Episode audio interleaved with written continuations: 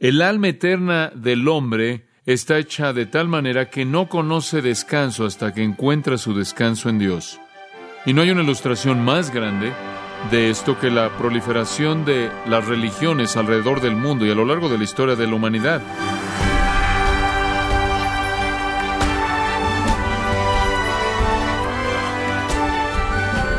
Usted puede planear su presupuesto, hacer proyectos para algunos cambios en casa, en su horario de clases o trabajo. Siempre es bueno mirar a lo porvenir, aunque usted no puede controlar un momento del futuro. Sin embargo, saber dónde pasará la eternidad es lo más importante y algo de lo que usted puede estar seguro, algo que puede esperar con certeza.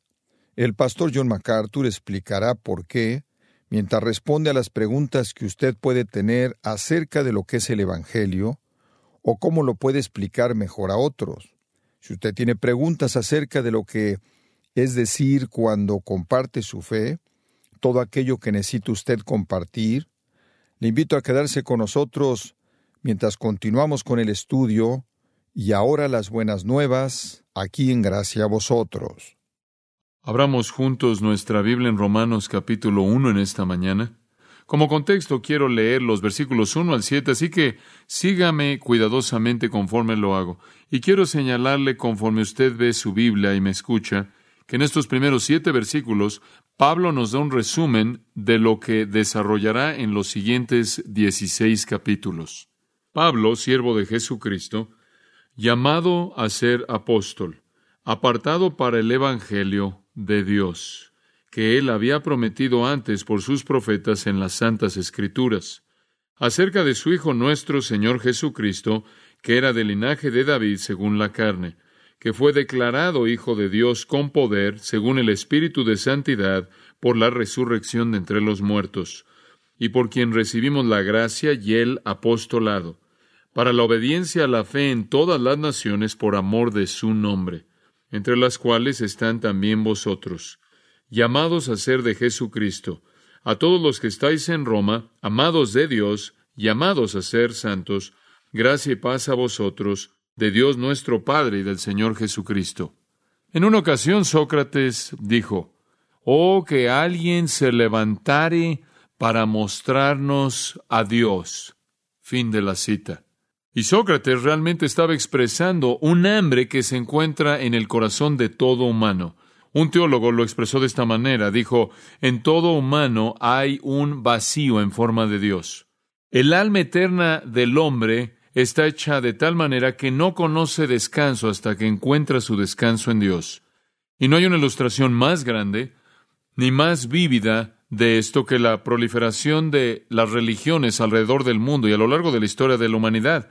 No es cuestión de que si el hombre va a adorar o no, es únicamente una cuestión de aquello que adora.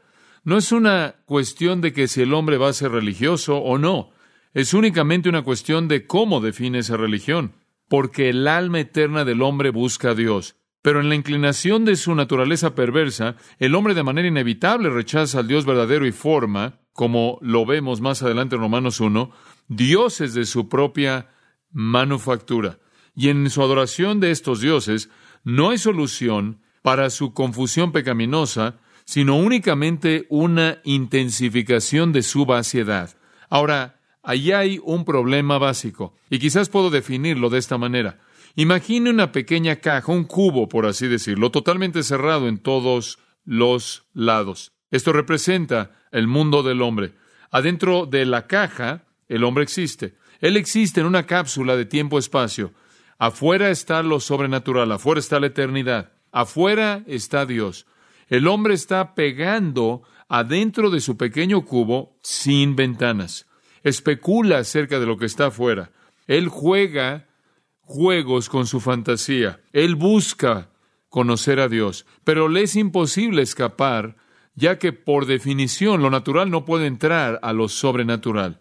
Aquello que está confinado al tiempo y al espacio no puede escapar y entrar a la eternidad y a la infinidad. Entonces el hombre está confinado en su pequeño cubo. Pero hay algo en él que anhela comprender lo que está afuera. Y entonces él inventa dioses que piensa que existen y sueña con mundos de fantasía. Yo creo que esa es la razón por la que no solo tenemos una proliferación de religión en nuestro mundo, sino que en la actualidad tenemos una proliferación del interés en las fantasías de el viaje espacial, de viajes espaciales, guerras en el espacio, seres extraterrestres. Todos estos son parte de la fantasía del hombre, conforme él anhela de manera tan desesperada salir de su caja, salir de su caja, pero no puede. Todas las religiones del mundo le dicen que puede. Usted simplemente es una buena persona y va a salir de su pequeña caja y va a descubrir a Dios. Simplemente asegúrese de que cumple con estas rutinas y estos rituales y lleve a cabo estas liturgias y va a poder escapar y a encontrarse con Dios. Los paganos solían decir si tan solo puede entrar a extasia y al entusiasmas, estados de algún tipo de elevación emocional y espiritual, entonces podrá percibir a Dios. Pero todo esto es una mentira porque el hombre está confinado por su propia naturaleza. Ninguno de nosotros puede entrar a una cabina telefónica, quitarnos nuestra ropa y convertirnos en Superman puede ir a una cabina telefónica, quitarse su ropa y va a llegar a la cárcel. Nadie tiene esa capacidad, por mucho que quisiéramos hacerlo. Y ahí es en donde el cristianismo entra en la escena. El cristianismo reconoce que el hombre no puede salir de su caja y el cristianismo dice buenas noticias. Dios ha invadido la caja desde afuera. Dios ha entrado para decirnos que está allá afuera, qué hay lo que está allá afuera y para decirnos también ¿Cómo podemos morar en su presencia para siempre? Esas son buenas noticias. El hombre es un prisionero, él es un cautivo. Y al final de su cautividad está la devastación para siempre, a menos de que escape. Y esas son las buenas noticias del cristianismo. El hombre no se podía salir, pero Dios pudo entrar. Lo natural no puede entrar a lo sobrenatural, pero lo sobrenatural puede condescender y entrar a lo natural. Y eso es exactamente lo que Dios hizo. Estas son las buenas noticias de Dios que Pablo menciona en el versículo 1, las buenas noticias. En un mundo lleno de malas noticias, realmente es sorprendente, es sorprendentemente maravilloso que Dios nos ha dado buenas noticias, especialmente cuando piensas en el hecho de que somos tan indignos de cualquier tipo de buenas noticias. Sin embargo, Pablo reitera una y otra y otra vez las buenas noticias. Él las llama las buenas nuevas gloriosas del Dios bienaventurado. Él las llama las benditas buenas noticias. Él las llama las buenas noticias de la gracia de Dios, las buenas noticias de paz, las buenas noticias de tu salvación. Y en el capítulo 1 de Romanos define lo que es, observa el versículo 1, son las buenas noticias, eso es lo que Evangelion significa, el Evangelio son las buenas noticias de Dios. Después en el versículo 9 son las buenas noticias de su Hijo. Después en el versículo 16 son las buenas noticias de Cristo. Y ahí hay una progresión. Primero son las buenas noticias de Dios acerca de qué? Acerca de su Hijo. ¿Y quién es su Hijo? Cristo. Son las buenas noticias de que el Hijo de Dios Jesucristo ha venido al mundo. Y ese es el mensaje de Romanos. Comienza con las buenas noticias de Dios y en el capítulo 15, versículo 16, conforme Pablo llega a su fin, él habla de nuevo de las buenas noticias de Dios. Y en el capítulo 2, observe esto, versículo 16, dice algo muy interesante al final del versículo 16. Él dice, mis buenas noticias. Y él usa un pronombre posesivo. Es mío. ¿En qué sentido es tuyo, Pablo? Ha llegado a ser mi posesión por la fe en Cristo y también es mío porque lo predico. Y entonces al final de la epístola de nuevo lo dice en el versículo 25 del capítulo 16, en la última benedicción, y aquel que tiene el poder para estableceros conforme a mis buenas noticias. ¿De qué es Pablo? Es la predicación de Jesucristo y es según la revelación del misterio que fue mantenido secreto encubierto desde que el mundo comenzó, pero ahora ha sido manifestado y por las escrituras de los profetas, según el mandamiento del Dios eterno, está siendo dado a conocer a todas las naciones para la obediencia de la fe son mis buenas nuevas acerca de Jesucristo, de que Dios se ha revelado a mí, me ha revelado aquello que en el pasado había estado encubierto y ahora ha sido hecho manifiesto y me es concedido para predicarlo. Mis buenas noticias. Si usted quiere conocer la verdadera clave, el verdadero sonum bonum, el enfoque real, verdadero, primordial del ministerio de Pablo son las buenas noticias de Dios. Esa es la razón por la que le dijo a los Corintios en el capítulo 2, versículo 2, yo estoy determinado a no saber nada entre ustedes excepto a Cristo y a Él crucificado. Esa es la razón por la que Él dijo en 1 Corintios 9:23, simplemente dicho, yo hago todas las cosas por causa de las buenas nuevas, buenas noticias, y no vine con excelencia de palabras, no vine con sabiduría humana. Todos los años de preparación, él dijo, hice eso a un lado y mi único enfoque son las buenas noticias. Dios ha venido, ha entrado a la caja para decirnos cómo es y decirnos cómo conocerlo y cómo escapar a su reino eterno. ¿Acerca de quién son las buenas noticias? Su Hijo, Cristo Jesús, porque Él es Dios quien entró a la caja. Jesucristo son las buenas noticias. Todo fuera de Él son malas noticias. Él es absolutamente incomparable, es la personalidad absolutamente incomparable de toda la historia humana. Y usted sabe, inclusive los incrédulos reconocen eso. Ralph Waldo Emerson dijo, el nombre de Jesús no está tan escrito como lo está grabado en la tierra de la historia del mundo. Sócrates enseñó 40 años, Platón enseñó 50 años, Aristóteles enseñó 40 años y Jesús durante menos de tres años. Sin embargo, la influencia de los tres años del ministerio de Jesús sobrepasa por mucho a los 130 años de el tiempo combinado de los tres más grandes filósofos de toda la antigüedad. Jesús nunca pintó una pintura, sin embargo, algunas de las pinturas más finas de Rafael, Miguel Ángel, Da Vinci y muchos otros artistas lo encuentran en su inspiración. Jesús no escribió poesía, sin embargo, Dante, Milton y muchos de los más grandes poetas del mundo han sido inspirados por él como ningún otro.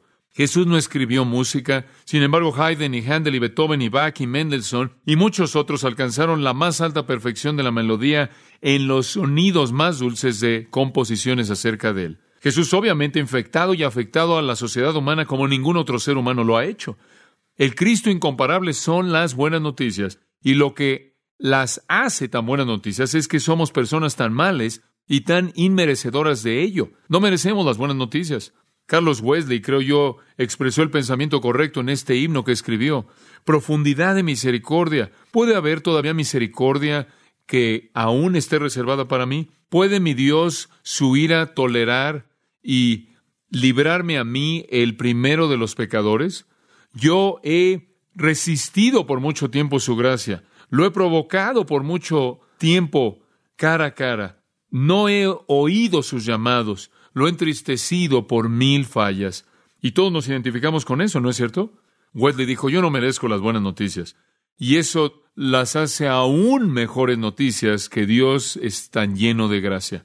Ahora Pablo va a desarrollar las buenas noticias en 16 capítulos en Romanos, pero él no puede esperar. Él no puede esperar 16 capítulos para decirlo y por eso lo resume en siete versículos. Y este es en una semilla lo que florece en el resto de la epístola, siendo cuidadosamente escogido. ¿Sabe una cosa? Me volvió a impactar conforme leí estas palabras. Estuve leyendo y leyendo los versículos 1 al 7 una y otra y otra y otra vez. Y realmente me emociona ver que la mente increíble, infinita de Dios, quien es capaz en unas cuantas palabras destilar y condensar la verdad infinita del Evangelio. ¿Saben lo difícil que es hacer eso? Digo, véanme, me toma mucho tiempo decir muchas cosas simples, mientras que la mente infinita de Dios puede decir cosas vastas, infinitas en unas cuantas palabras. Pensé en estos siete versículos, conté las palabras y dije, ¿cómo pudo Dios escoger de esta manera los términos para poder cubrir el espectro del Evangelio en estas cuantas palabras? Y después recordé que en inglés 297 palabras se encuentran en los diez mandamientos y resumen toda la ley moral de Dios. Dios colocó su ley moral entera en 297 palabras y después las destiló aún más y la puso, la expresó en tan solo dos versículos. Amarás al Señor tu Dios con todo tu corazón, alma, mente, fuerzas, tu prójimo como a ti mismo. Eso es todo. ¡Qué precisión! La oración del Señor, la oración de los discípulos, que condense toda la enseñanza que hay acerca de la oración, que es esencial, está en 65 palabras en inglés. Ese es Dios. El hombre no tiene esa capacidad el genio infinito de la mente de Dios, operando a través del apóstol Pablo, destila el Evangelio en siete versículos y cubre todo, desde la encarnación a la vida cristiana. Maravilloso. Ahora, veamos entonces al Evangelio en miniatura, por así decirlo, en estos siete versículos, y solo vamos a tomar una parte del medio de esto, primero conozcamos al predicador de las buenas noticias. Versículo 1. Pablo es el predicador y si usted ve el 16-25 recordará que él lo afirma al final de la epístola como también al principio. Pablo y dice tres cosas acerca de sí mismo. Siervo de Jesucristo, y él usa la palabra dulos, tiene que ver con ser un esclavo, alguien que es un esclavo por decisión personal, por amor, por afecto, por disposición. Él es un esclavo de Jesucristo. Y mezclado ahí vimos dos elementos, por la persona a la que sirve y humildad por el hecho de que él es un esclavo. Y entonces hay una tensión maravillosa en la vida de Pablo entre ser exaltado y ser honrado por ser llamado a Cristo como siervo, sin embargo ser humillado porque él es un siervo. Y entonces no solo vimos que era un siervo, sino también es un enviado, él es llamado apóstol. Él no escogió serlo, Cristo lo colocó en el ministerio, fue un llamado divino, dando una especie de calidad divina a su función como apóstol, él es un esclavo, él es enviado. Y en tercer lugar, él dijo que es apartado. Él cortó el cordón con todo. Él estaba literalmente consumido. Como cité antes 1 Corintios 9, 23, él dice, hago todas las cosas por causa de las buenas noticias. Esa era su vida entera. Si no se relacionaba con eso, no lo hacía. Él no hizo las cosas que eran marginales. Él estaba totalmente entregado a esto. Y amados, creo con todo mi corazón que esas son las tres cosas que son necesarias para cualquier vida de cualquier persona que predique el Evangelio un sentido de esclavitud, tanto en su dignidad como en su humildad, un sentido de ser enviado. Esto no, no, no, nada más vas, Dios te comisiona, eres llamado por Él, y un sentido de separación, de tal manera que hay un enfoque único en el ministerio. Entonces conocimos al predicador de las buenas noticias. En segundo lugar, veamos la promesa de las buenas noticias. La promesa.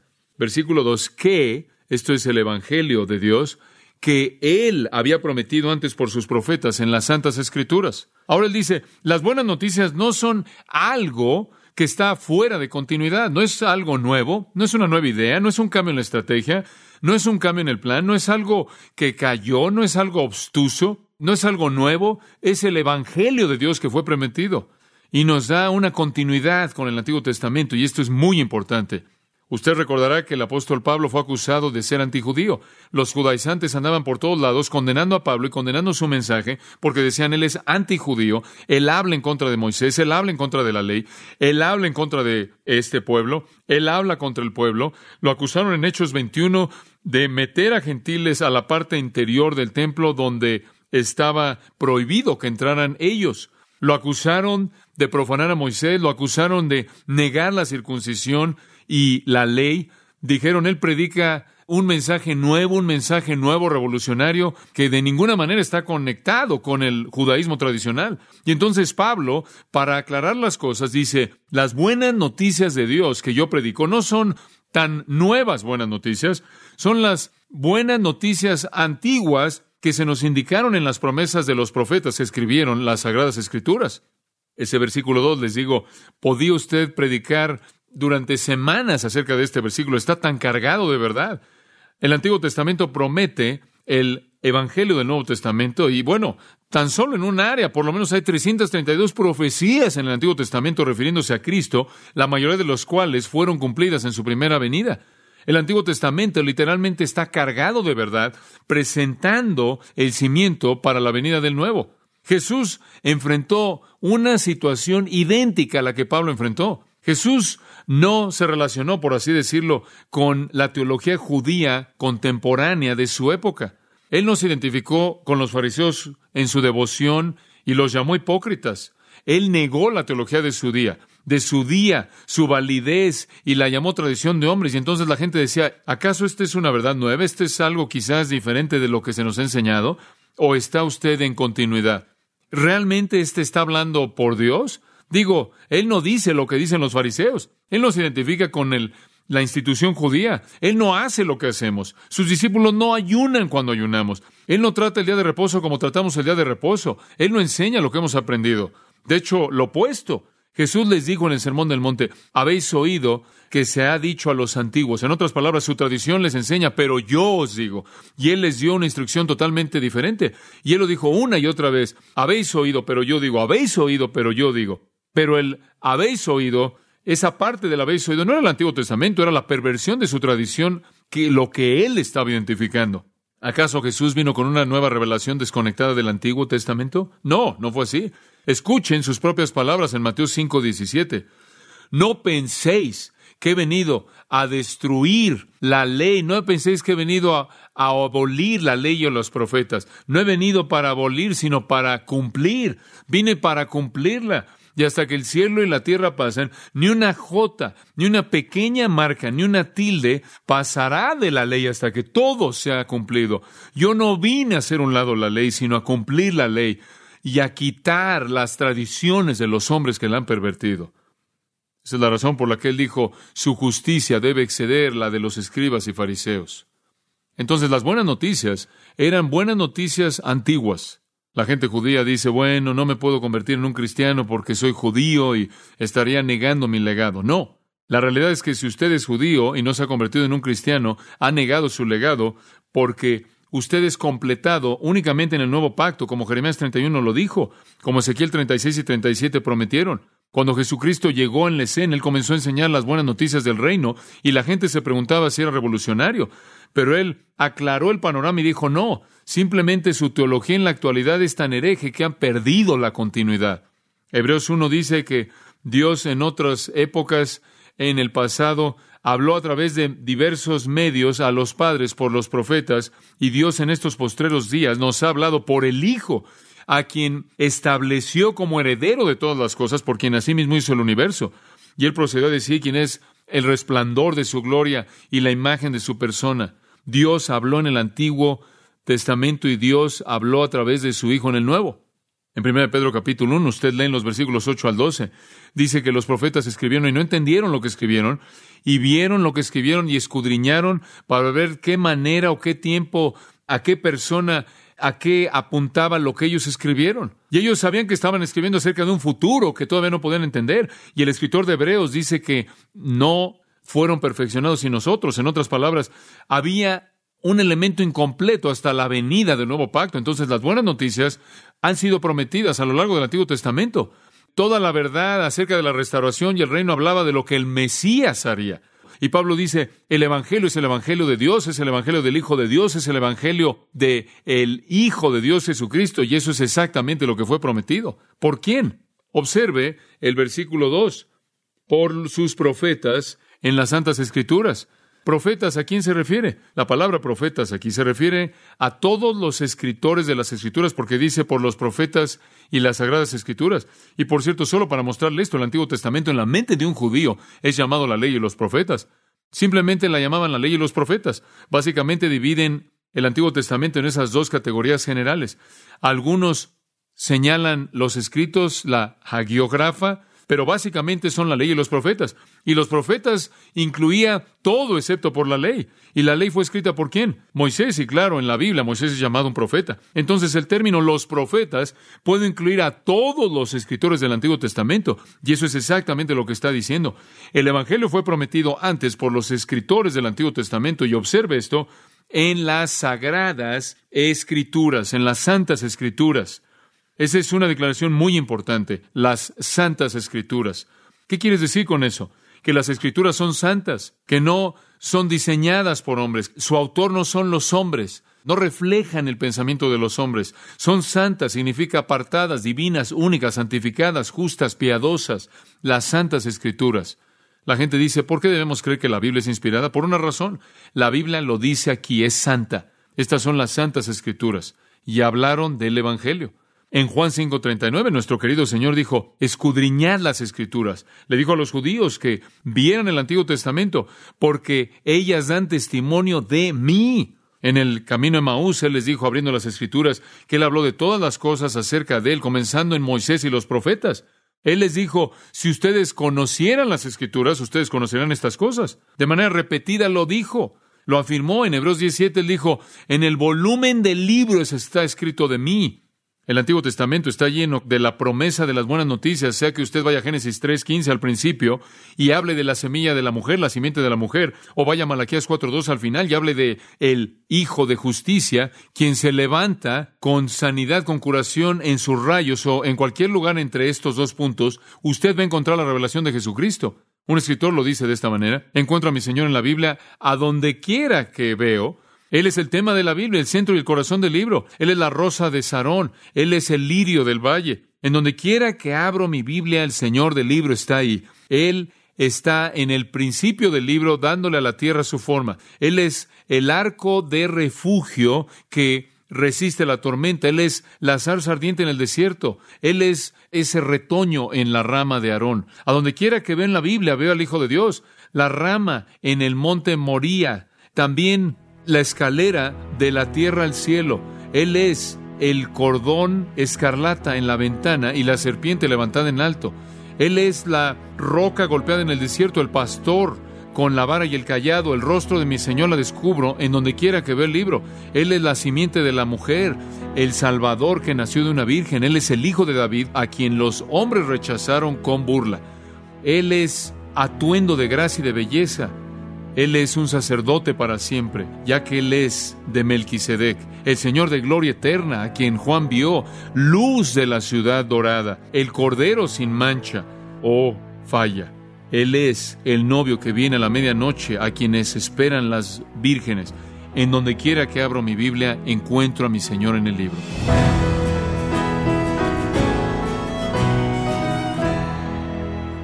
Como explicó John, el apóstol Pablo escribió Romanos 1 cuando vivía en condiciones similares a las que usted vive en la actualidad, un mundo que no conoce a Cristo, y la mejor manera de hacer algo es comprometerse nuevamente a evangelizar a los perdidos o a renovar su propia mente con las verdades del Evangelio. Quiero recordarle que tenemos disponible la historia completa del Señor Jesús de manera cronológica e ininterrumpida en el libro escrito por el pastor John MacArthur, Una vida perfecta. Una vida perfecta es un devocional que nos presenta una inigualable armonía de los evangelios fusionando el material acerca del Señor Jesús en un solo hilo narrativo que le ayudará a entender la escritura y a crecer en la fe. Puede ordenar su copia en gracia.org o comprarlo en su librería cristiana más cercana. Si tiene alguna pregunta o desea conocer más de nuestro ministerio, como son todos los libros del pastor John MacArthur en español, o los sermones en CD que también usted puede adquirir, escríbanos y por favor mencione la estación de radio por medio de la cual usted nos escucha en gracia a vosotros. Es importante conocer no solo el país y ciudad de donde usted nos escucha, sino también la radio. Para quienes contactan nuestro ministerio por primera vez, pueden solicitar una copia del mensaje de promoción sin costo alguno, un mensaje por oyente únicamente.